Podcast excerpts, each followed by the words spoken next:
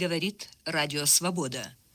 У микрофона наш парижский корреспондент Фатима Салказанова.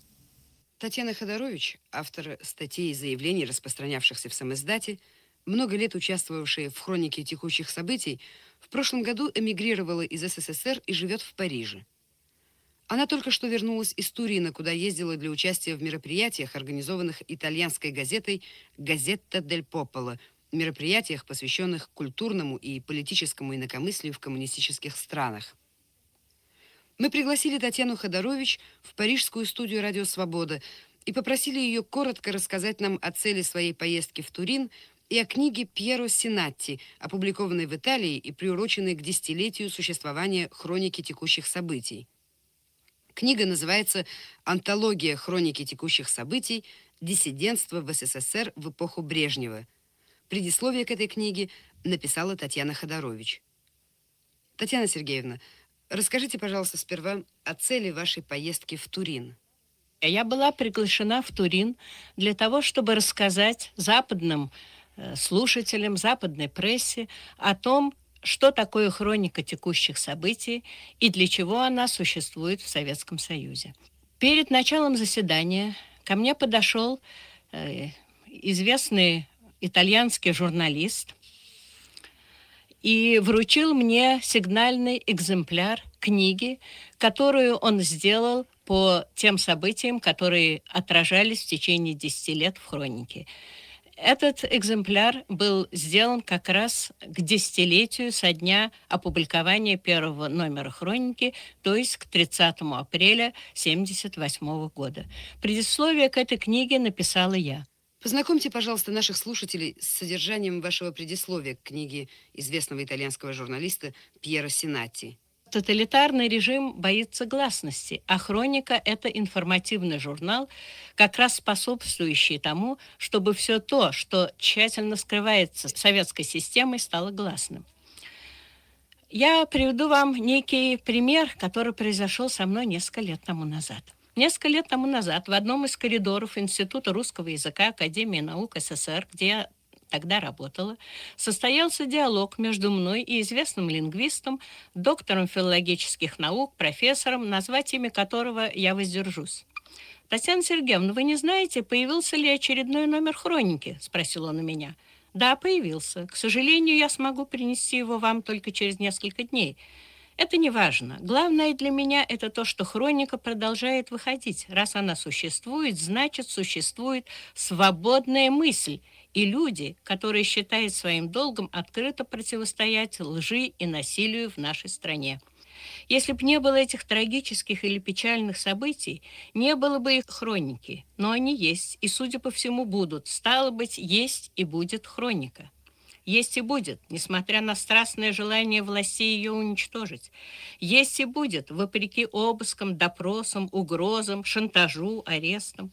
Есть и будет, потому что люди, подвергающиеся репрессиям, несправедливым притеснениям, лишенные свободы слова, свободы передвижения, свободы информации, свободы исповедовать свою веру и основного права, право выполнять свой долг – то есть говорить правду и жить по совести, не в силах молчать. Они идут, едут, пишут со всех концов громадной страны, обращаясь за словом участия к своим соотечественникам. Они горят желанием поделиться своими бедами и переживаниями со многими людьми. Они рассказывают о себе или о своих друзьях. Они сообщают факты, свидетельствующие об их бесправии, о гонениях на мысль, в слово, веру. Хроника есть и будет потому что хроника текущих событий – это журнал, который делают не единицы. В нем участвуют сотни людей, верующих и неверующих, работающих и лишенных возможности работать, молодых и старых, известных своей активностью и совсем неизвестных. Одни рассказывают, что за воспитание в религиозном духе у них отбирают детей, другие о гибели национальной культуры и об арестах ее защитников, третьи о своих тщетных попытках добиться разрешения выехать из СССР, о своих тоже тщетных просьбах и требованиях лишить их советского гражданства, четвертый о пытках голодом и холодом в тюрьмах и лагерях, пятый об изгнании целых народов с родных обжитых территорий, шестые о гибели гниющего зерна, оставленного под открытым небом, пишут и короткие сообщения в несколько строчек, и длинные истории с приложением документов, подтверждающих их. Все это материалы хроники. Все эти люди – авторы хроники. А кто составляет хронику? Вот кто составляет хронику? На этот вопрос невозможно ответить, потому что составляет ее не единицы, а многие и многие люди. Хроника текущих событий – чисто информационный журнал. В нем нет оценочных статей, в нем сообщаются только факты. Именно поэтому Татьяна Великанова, Сергей Ковалев и я сделали публичное заявление о том, что, считая своим долгом распространять это издание у себя на родине и за рубежом, они открыто передают очередной номер хроники, это был 28-й номер хроники, иностранным корреспондентам и будут так поступать и впредь. С тех пор хроника гласно даже передается. Вскоре был арестован Сергей Ковалев. Основное обвинение изготовления антисоветского журнала так называемой хроники текущих событий, как говорится в приговоре. Приговор 10 лет лагерей ссылки. За информацию и за факты настоящего большого ученого, кристально чистого человека приравнивают к ворам и убийцам, объявляют уголовным преступником. В Нью-Йорке бывший советский гражданин Валерий Челидзе основал издательство «Хроника Пресс», издающее хронику на русском языке. Он также стал издавать архив сам издата и хронику защиты прав в СССР. Этот журнал дополняет хронику текущих событий, особенно в той своей части, в которой публикуются события, происходящие на Западе, в поддержку моих соотечественников, вашу поддержку. Как распространяется хроника в СССР? Но в СССР возможности распространять хронику крайне ограничены. У нас на обысках отбирают все – письма, заметки, свои и чужие рукописи, клочки бумаги с фамилиями, записные книжки с адресами, факты, изложенные ходаками и записанные лично нами. Звонок в дверь. Кто это? Человек, ищущий защиты, почтальон, повестка в КГБ, обыск. Что делать с чужими записями? Уничтожить – это уникальные записи. Оставить, а вдруг – Тогда и материал пропадет, и человека, которому и так плохо подведешь.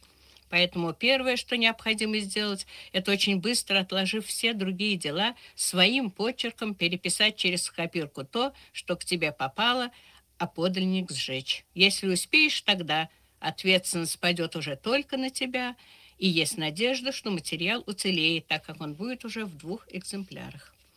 Второе, это надо собрать все, что у тебя накопилось, воедино и найти человека, который с риском для себя согласится все вместе перепечатать на машинке в нескольких экземплярах.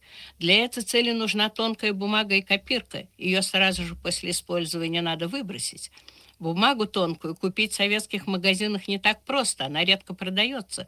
Покупать сразу много бумаги нельзя, ее даже чистую тоже отбирает на обысках. Третье – собрать всю хронику, проверить, пронумеровать страницы, приложить заглавный лист и передать кому-нибудь из иностранных корреспондентов для сообщения о том, что вышел номер хроники текущих событий. Еще один экземпляр передать на Запад для публикации в издательстве «Хроника Пресс». Остальные экземпляры быстро расходятся по рукам моих соотечественников.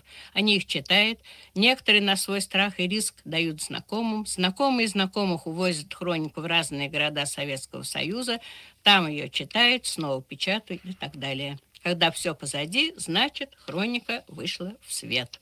Советский режим жестоко борется с хроникой, но ни разу, ни на одном суде, ни один судья не доказал, что хроника – это заведомая клевета. Не доказал, а человека, причастного к хронике, хотя бы только тем, что он дал ее кому-то почитать, отправляет на долгие годы в лагерь, тюрьму, ссылку, голословно объявляя хронику клеветой, порочащей советский строй.